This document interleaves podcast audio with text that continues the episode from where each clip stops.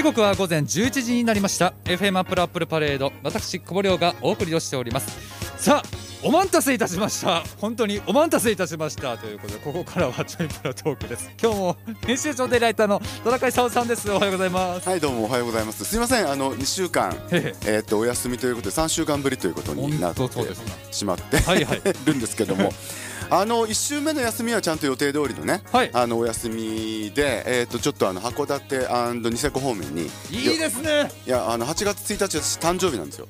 なんでいやそうなんですけどいやそれはまあどうでもいいんですが、ええ。なあのかみさんがね、ええ。宿をおごってくれるっていうもんで、これはまあ行かないかんねっていうので、はいはい。まあ、ちょっと小旅行というか2泊でねあの旅行に行った、まあ、それがあったんで、ええ。最初からお休みしますよっていうふうに言ってたんですけれども、はい。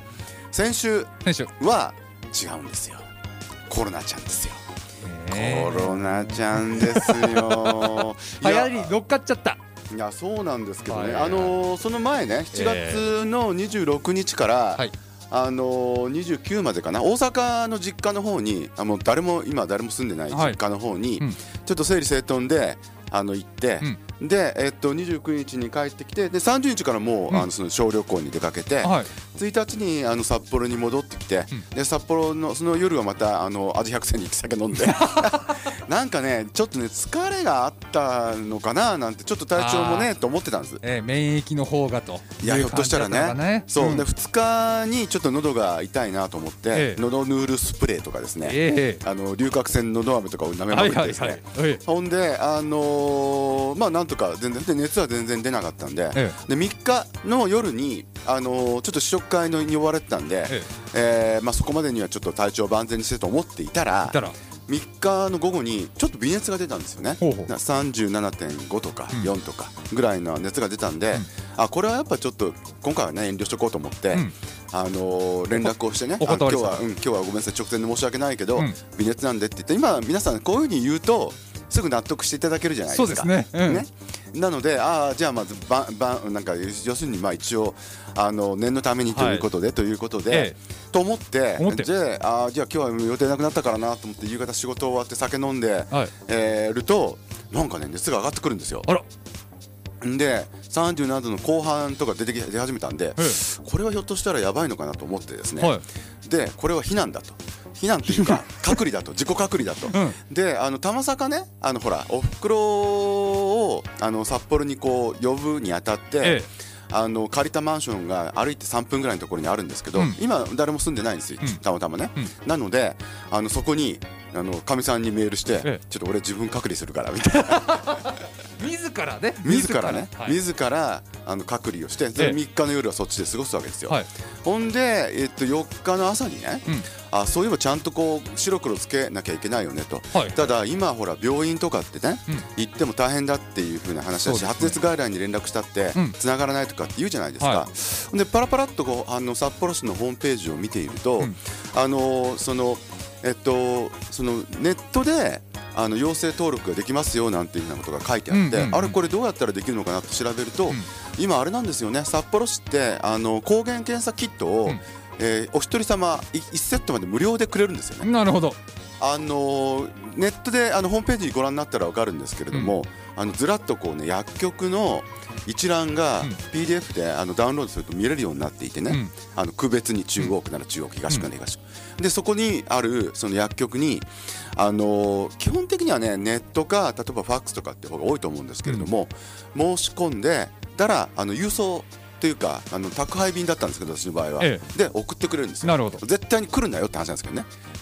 熱あるやつって。要するにやばいと思うやつが頼むんだけど お前来ちゃダメだ絶対来んなよって書いてあるんだけど。そうそう、まあねほんなら、はあの私とか4日の朝にえファックスで依頼したらすぐお電話があの折り返しかかってきて、ええ。で確認事項行ったらあの次の日5日の朝にはあの宅配便で届いて抗原検査キットがね、えであのーまあご存知の方はご存知だと思いますけど、ええ。あの抗原検査キットって2種類あって、うん。あの厚生労働省がちゃんと承認してるやつと、はい。それからあのまあ言ってみりゃその辺で売ってる研究用ってやつがあるんですよね。ありますね。でであのこの間ニュースにもなったんですけれども、あの正式に承認されてるやつって、うん。基本的には医療機関か、うん。もしくは薬剤師さんがいる薬局でしか買えないんですよ。で、えーっとまあ、こっちの方が正確っちゃ正確、はい。でネットとかで今売ってるものは、うんパッチモンとは言いませんけど まあそんなに分かんない。精度はちょっと分からないということになっちゃうわけなんですよね。で当然あの札幌市に依頼して送ってくるのはその厚生労働省があの認めている承認しているキットで、あのあれ唾液じゃなくてこれ鼻に入れるやつなんですよね。鼻に鼻？にね綿棒入れるの綿棒？綿棒みたいなのがついててキットってだからどうなってるかっていうとうん。なんかあのプレートみたいなやつってご覧になった方いらっしゃると思うんですけどね。あの線が出るやつですね、はい。あのプレートみたいなやつの他に、はい。あのグリグリ綿棒とそれからあのなんていうのかなあのちっちゃいあの薬剤が入った薬が入ったね、はい。あのプラスチックのボトルみたいなちっちゃいやつがねあはい。あるんですよ。でどうするかってグリグリっとこう10回ぐらいねあの鼻の穴から2センチぐらい入れるらしいんですけどえくしゃみ出るんですよこれだえって。ええグリグリってやって、はいはい。でそれをそのまんまあのその、えー、とちっちゃい瓶の中にズボッと入れてでその中身をゴシゴシゴシゴシってこう10回ぐらいこれやってね、はい。出して、はい。でそのちっちゃい瓶の頭にあのスポイトのキャップみたいなやつをつけて、はでプレートのところのあの滴を落とすところに3滴ポンポンポンって落とす。はい。でこれで、まあ、15分待つとこう自分のその液がどんどん左側のプレートの方にね染みていって、はいええほんで日本線のうちのあの左側の線っていうのはあのこれはまあちゃんとあの検査ができましたって証明だから、はい。線が入っていいんですよ、はい。でその右側の T って書いてあるところの線が入るとめでたく陽性ということね。ということなんですよね、で5日に僕はもうあのとっととやって、はで家帰ってあのゆっくりしようと思ったら、はい。やったら陽性なわけですよ、うんなるほど。でげえと思って、ええで陽性になったらどうするかっていうとどうするか登録するんですよ。これネットで、うん。これまた登録がうん。可能なんですよね、うん。ただね、えっと、PC じゃ無理で、えっと、スマホかタブレット じゃないと多分できなかったはず。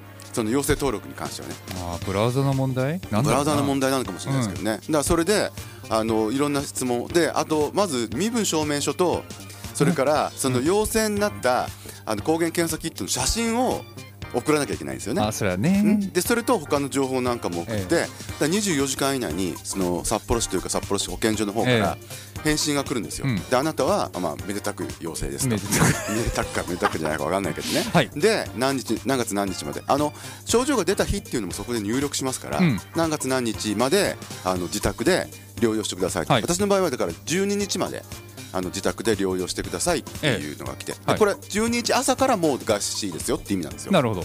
うん。っていうのが来てるであのーでねその後結構あれですよ。対応早くて、ええあのパルスオキシメーターっていうね、はい。あの要するに血中の酸素濃度を、うんあの指先につけて測ってくれるやつなんかは、えっと6日か7日には到着したんですよね。であの返却しなきゃいけないんですけれど、まあ、それで測って、うん。で毎日あのその専用のサイトがあるんで、ええ。あの体温とそのパルスオキシメーターの数値を、ええ。あの入力してくださいねみたいな案内も来るんですよね。あとあのその食料なんかもあのいりますか入れませんかっていうかなんかね記憶でいくと、はい。こ断れない雰囲気になってるんですよね。あなるほど。食料だあんまり必要ないかなって思ってたのと、うん。時間がどれくらいかかるか分かんなかったんで、ええ。とりあえずだからまあ来るようにしちゃったんですけあどーなるほど。送りますねみたいな感じでうんなんかねチェックだったみたいな感じってことですね。うんそうなんです。けど、ただね到着したの結局今混んでるから、はい。っていうかすごく増えてるので陽性の方が、ええ。到着したの11日。え要するに療養最終日。で まあこれでパーティーでもしてくださいやと。パーティーするような内容じゃないんだよね。なんていうかな。あのカップラーメンとかレトルトカレーとかあさーまあまあご飯たっぷり、ええ。あーご飯パックご飯いっぱい入ってましたけどね、まあでも災害用の備蓄だと思えばいいかな。まあそうなんですよ、それはそれでね、そういうふうに思い返してもいいのかなと思いながら、毎日野菜ジュースを一本ずつ飲んでますけどね、ええ。一泊ずつね、えそんな感じで、だから全く電話は、電話も何もすることなく、うんあのね、ほとんどだからネットだけで、そういうふうにあの療養、まあ、陽性者の登録がされて、で療養すると、だからそのずっとその一人でマンションで、うん。まあ、あのかみさんがあの飯の差し入れとか食料の差し入れを持ってきてくれたりとか、はい。あのかみさんが会社に行ってる間に、はい。俺ですね家帰って、うん。あのお風呂入って着替えしてな。るほどみたいなるほど。うん。だかかみさんとは基本的に会わないように、うんあのでその約束をきちんと断ったこともあって、濃厚接触者って結局奥かみさんだけなんですよ、はいはいだったんででかみさんの方も全然症状は、うん。あの出なくて、うん。で玉坂の自宅でのリモート勤務なんていうのもあ入ってたんで、はい。あのまあいまあ、あの決まりの5日間、うん。うん、実際にその会社に行かずにあんまりこう抵抗抵抗感なく休むことなく会社に行かずに済んでなるほど。5日間ね。でしかも隔離もできたと。うん。あかかまあ、あその後だからええ。基本的には会ってないんで、えであのまあかみさんあのパッチモンの抗原検査キットで一応うん なんかさあのこう加えるやつって加える？なんかさだうん加えて唾液をそのだらだらあああ唾液はい流はい。してええやるんだって、はい。だからなんかねあのかみさんの唾液が弱いのか薄いのかよくわかんないけど、うん。なんかね2本ぐらい何の線も出なくてね3本目でやっと線が出てあの検査が OK の線がね、えであの3本も無駄にしちゃったみたいなよくわかんねえなお前はみたいな。っていうような感じで OK だったんであの全然あの陽性にならなかったんで会社に無事に行ってっていう、えなるほどそうでしたかそんなあうんの形でしたね。えだからまああのさすがに2年経つとねあのそういったところ陽性者に対するまああのあんまりこう軽症の陽性者に対する対応っていうのは、結構システマチックになってるなというような気はしました。そうですよね。やっぱ保健所対応のやっぱ業務のこう、ね、効率化というかね。作業の、えー負担をですね減らすっていう意味合いからしてみてもそういったふうにシフトしてきているんだなということだと思うんですよね。ねうん。そのであれで今なんか議論になってるのが、ええあの全数把握をするかしないかとかっていうのがあるじゃないですか。ですね。ね。はい。であれ全数把握する場合っていうのはあの病院でうん。発生届っていうものを書かなきゃいけない、はい。それが病院のすごい負担になってる、うん。多分ね今回の場合も、うん。あのそのネットでうん。こういうふうに私が送ったものをであの一応多分保健所に医師免許のお持ちの方がいらっしゃってですね、えでそこで発生届書いてると思うんですよね。え、いやまあそういうことでしょうね。そういうことだと思うんですよ、うんだから病院に行かなくてもね、うんそういうふうにできるような仕組みをお作りになってるんだなとうんいうふうにはあの思ってまあまあまあまあ効率がいいなとは思ったんですけどね。ということで、まあ、すごく今あの周囲でも増えてらっしゃると思うので、ええその要するに陽性になる方がね、あのちょっとやっぱり熱があると思ったらあの基本的にはあの、まあ、おこもりする した方がいいいいよっていうことです、ね。いやなんかそのうんそう。たただねちょっと思うのが今うん。抗原検査キットがあのその要するにパッチモンっていうかネットでもすごい値段が上がってるし、あそうですか。うん、上がってんじゃん。だしあの薬局でもなんか友達の薬剤師が田中さんよく手に入りましたねってその札幌市にうん。要請したにせよ、はい。あの各いろんな薬局でその小厚生労働省承認のキットが足りなくなってるって話もあって。あそうですか。うんやっぱりほらあのもちろんあの薬局に行って購入する方もいらっしゃる、ええ。か買えるのでね、でなんていうのかな。あのいろ例えばこのお盆の前に、うん。あのどっかに行くっていう時にその事前になんか。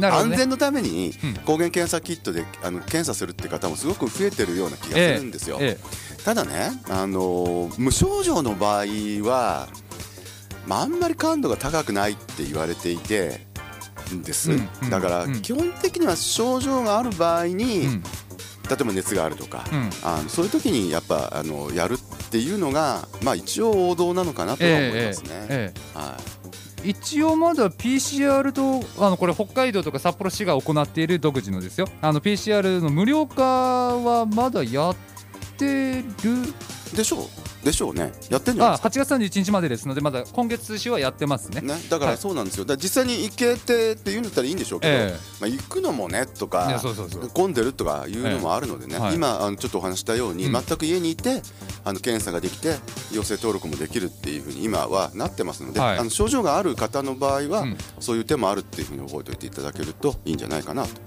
いうふうには思いますと、っていう理由で先週お休みでした。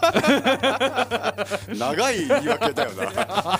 長い言い訳だな妙になと思いましたけどね。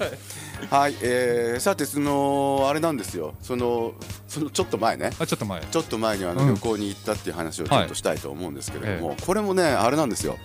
最初はねあのー江差にね久喜っていうあの日本旅館があってね、ええちょっとお高いんですけど、はい。あのーまあなんていうのちょっと高級旅館の走りみたいなところえですね。ってあの例のあのあのニシンの久喜ね。あーはいはい。のあの漢字を書くんですけどね、群れ来るってやつね、はいあのーでで楽しみにしたんですよええ7月結構なバタバタ、まあ、7月っていうか5月6月7月いろいろあったんででその行くのを楽しみにしてたら7月のその最後の週に連絡が来るんですよ宿からね何かと思ったらあの従業員にコロナが出たんで10日間営業停止ですっていう。えーみたいな。あなんでら前触れだったんだな。いやわかんないですけどね。そうそう不幸の前触れかもしれない。かみさんとねどうしようかえっていうふうに、ええ。あの相談してね。はい。うんだったらあのーで最初にねあの函館で一泊っていうのはもう取ってあったんですよ。はい。で函館はどこに泊まったかっていうと、うん。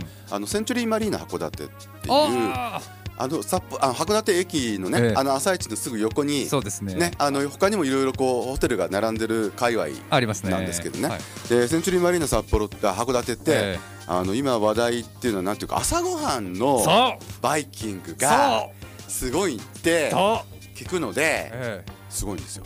そうでしょ？れ？僕よく来てたのはラビスタ函館ベイってね。えそうそう。みんなねラビスタが最初走りですよそうそうですあの函館朝ごはん戦争もの火付け役はラビスタあそそれに対抗して後でできたセンチュリーマリーナはそうわかんない。僕ラビスタ飛ばったことないんですけどね、ええ。センチュリーマリーナも結構なもんでしたよやっぱ。あそうですか。いやだからねあの品数が多い。でよし夜並みなんですよ。短くいやあの夜のバイキングと一緒に近いぐらいのうん品数があるのと、えあと動産食材のものっていうのもすごくいっぱい使ってるし、しかもなんか本物感がね漂ってるところがすごくて例えばあのチーズなんかもね、うん。あの動産のチーズなんかも結構本格的なブルーチーズとかそういったものまでちゃんと並んでいてでしかもそのは蜂蜜かけられるようになってるんですよブルーチーズに蜂蜜かけると美味しいから。でもね、あれほら蜂の巣をねこのままスライスしたようなやつがはいはい。からこう蜂蜜が垂れてくるっていう。ええそういうのよ。すごいなんかが本格感漂ってるわけ。すごいよ。なんかこうプラスチックの中に入った蜂蜜をジャーじゃなくて。じゃなくてこうだから蜂の巣がベーンとこうあってそこからこう垂れたうわーすこうなんかねそう。だから全般的にねそういうクオリティの高さっていうのがあって。でさらにみんな大好きなのは、はい。スパークリングワイン飲み放題。朝から。え朝から朝から？朝からスパークリングワイン飲み放題。朝シャンができるんです短く。朝シャンって言われてるんですこれ。朝シャンができる。あびあまあ浴びてるか。酒をね。酒をね。だけどさ、あの昨今なんかね俺なんか喜んで飲むんだけど、ええ。昨今の雰囲気でいくとあんま飲んでる人いないんだよね。あだ一般的にはやっぱりなんていうかなあのそんな朝から飲むなんて気しなかったどうなんですかね。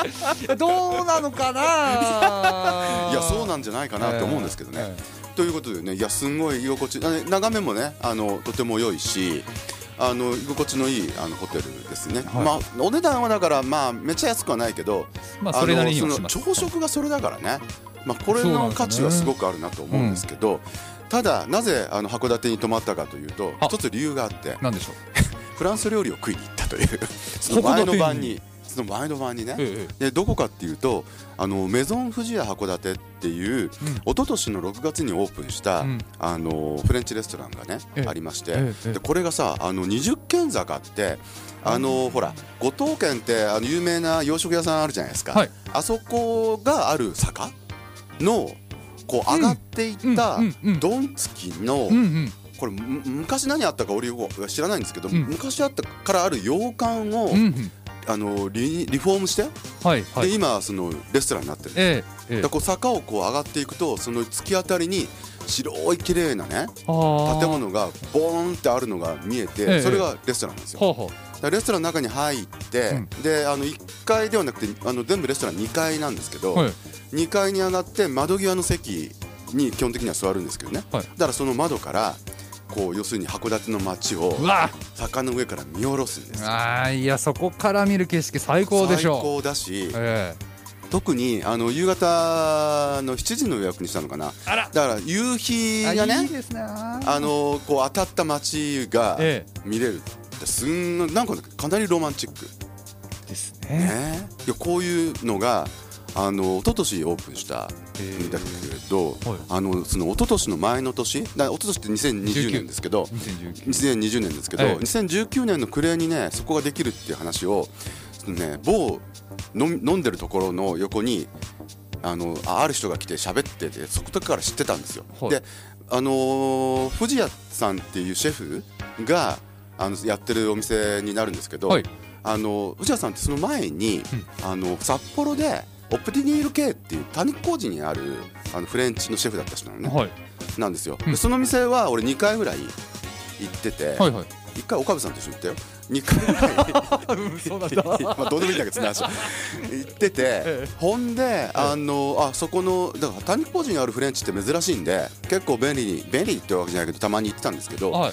あのそこが閉まっちゃってでシェフが函館に行くって話をねはい2019年の暮れから聞いてたんですよ。あそうですか。だからその時から、はいあもうなんかオープンしたら行きてえな行きてえなと思ってて、え。やっと行けたっていういやー本当じゃあもうあ2019年ってことはコロナの初めからやっと今ギガッみたいなもんだ、そうなんですよ。コロナだから始まる直前ですよね、うんうんとっからだからもう逆に言えばコロナオープンだからここは。いや2020大変でしたねね、でもね、うん。あの行ったら、えっとその窓際の席って4席ぐらいあるのかな、ええ。4つテーブルぐらいあるのが全部埋まってましたしまあまあお客さんが今入ってきてるんじゃないかなという。みんな行きたかったんだね。いう感じです。で、うん。あのもう札幌の時とまあ似たまあもちろんシェフは一緒なんで、はいあのこのシェフの特徴はちょっとクラシックなフレンチなんだけどクラシックなフレンチってちょっと重めな感じがするんですけど、ええ。あの量が多いみたいなね、がライトな感じで出てくるっていうのがここのシェフの特徴うん。だったりするんですよね。うん。で今回もなんかななおさらなんか磨きがかかったような感じで。うん。あのしその入ったこういうのカクテルちっちゃいね、うん。器に入った、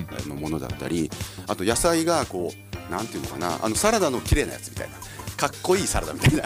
野菜いろんななんか調理をした野菜が一つのプレートに入ってるやつっていうのができたり、えここのシェフの、あのスペシャリテっていうか得意料理であのそのその単工事の時も出てたやつが、え石炭ベニエっていうやつなんですけどお何かっていうとねあの真っ黒い、まあ、見た目はね真っ単に真っ黒いこういう塊なんですよ。ただのなんか団子泥団子みたいな感じ いや見た目ですよ今見た目の話しましたよ たね中に割ると何かってカスベ。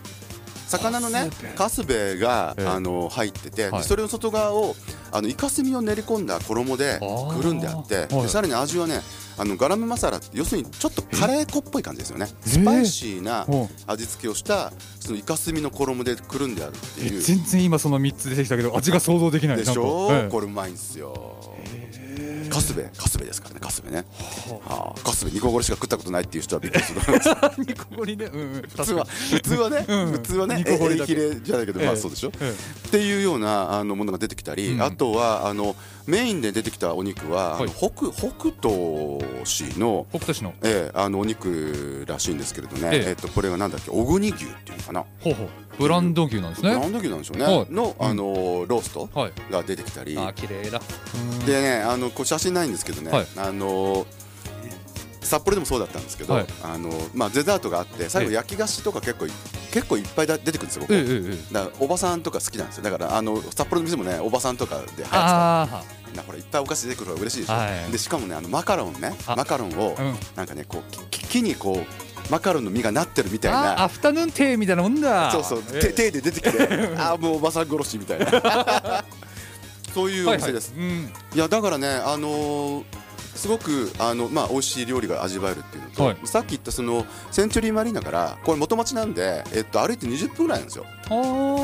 だから観光気分でちょっとねあのあなんだろう札幌の駅いや札幌じゃない、函館の駅前あたりってあんまり面白くないけどしばらくねでちょっと元町に近づけば近づくほどほら散歩するにも楽しいようななんかほら洋館があったりとか、そういうエリアに入っていくじゃないですか。そうですね。ね、でええ。そういうところをこうええゆっくり歩いてはい。行けば20分であの着くので。そっちの方なんですね。そうなんですよ。わかりましたわかりました。そうなんですよ、うんうん。だからあのちょうどいい感じ？あの辺にだからセンチュリーマリーナでもいいし、ええ。あのまあ、違うところでもいいんですけどあの辺のホテルに泊まってあの食べに行くにはタクシー使おうかなと思ったけど使わなくていいぐらいでしたね。うん。うん。まあ街並みあの歩いてね見て回るっていうだけでも最高ですからねあねそこら辺は。でしかもはないんかその二十軒坂降りたところあたりもええ。ちらっと見たらなんかあのクラフトビールのお店があったりとかバへえ。ーがあってなんかねあの余裕があったらちょっと飲んで帰りたいなって思うようなはい。お店があったりして、ええ。なんか多分ね楽しいと思うんですよその歩いて行くのが。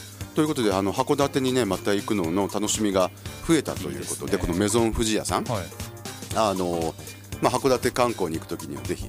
ただねお腹いっぱいになるよ。これ晩飯これ食ってさ、うん。朝は朝さあーバイキング食ったらさちょっとねあのスパークリングも飲んじゃってんだから炭酸も入っちゃってもういやーんっていう感じではありますね、で結局さっき話を戻しますけれどもはあ。のその2泊目に泊まろうと思った日本旅館はアウトだったので結局どうしたかというとあのニセコまで行ってあのそこで伊勢湖まで行くんですね。うん。でもね帰り道っちゃ帰り道じゃない、あまあそうだけど。でパークハイアットのニセコ花園花園のはいはいはい。ところにパークハイアットこれ何年かこれも2年ぐらいなのかな、ええ。あのできてるやつがはいあって。でまああのほれ北海道でね。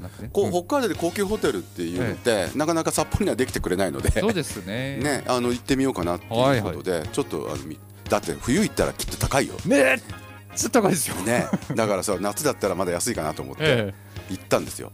であのーなんていうのかな。えっと居住棟っていうのがあるんですよね。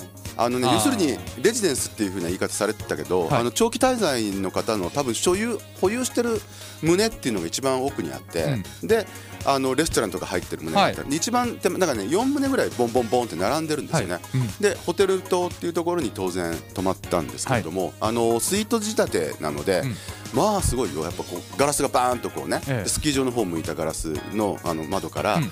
あの広々とゲレンデが見えるみたいな、うん。でそこが実はダイニングなんですね。えでーそれ以外にリビングがあって寝室があってスイートですからあいうような感じただしただし。ただしただし。でっかい窓ガラスにあ。ツバメの糞がたらりたらり。ツバメがさ巣作ってんだよねその要するにホテル棟の一番あーまあでこれ自然豊かですからね。上にねえだからもうしょうがなんとちゃんとあの手紙も置いてあってね、ええ。もう大自然の中なので、え虫なんかガーも寄ってくるえしそうです。あのツバメツバメも飛び回ってますから、はい。でもさそのツバメが巣作ってんのなんかホテル棟だけなんだよね。多分ね方向が微妙に違うからだと思うよね。ああだから多分その太陽に向かっての角度が、えっと、違うから、あのレジデンス棟なんてね全然作ってないんだよ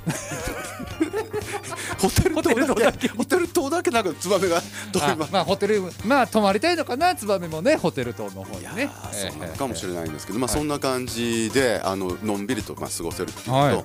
あのなんかね今あの、えっと、リッツ・カールトンとか他に高級ホテルがニセコできてるんですけどできてますね。なんであのパークハイトにしたかっていうとね、えレストランのチョイスが多い。あのーリッツ・カールトンのとことかは、あの和食ともう1軒ぐらい2軒ぐらいのチョイスしか多分ないんですけれど、ええあのこっちだとパークハイアットだと、ええ。あのフレンチ、はい。あのモリエールさんが入ってるんですよね。でフレンチがメインダイニングであって、はい。あとあのお寿司があって、ええ。ロバテ焼きがあってあの中華があってあとはあの普通のあのラウンジみたいなんで軽い洋食とかも食べれてってい。うことで、はい。ご飯食べるチョイスがねあの結構多いんですよ。いいですね。でさすがに前の日あのフレンチ食ってっから、はい。あの中華にしたんですけど中華もうまかったですよ、へえうんすごい混んでたんですけどね。おそうですか。はうん。いということでねあのちょっとなんかこう広い部屋でええ。のんびりしたいっていうんだったらでチェックアウト12時ですしね。ああいい。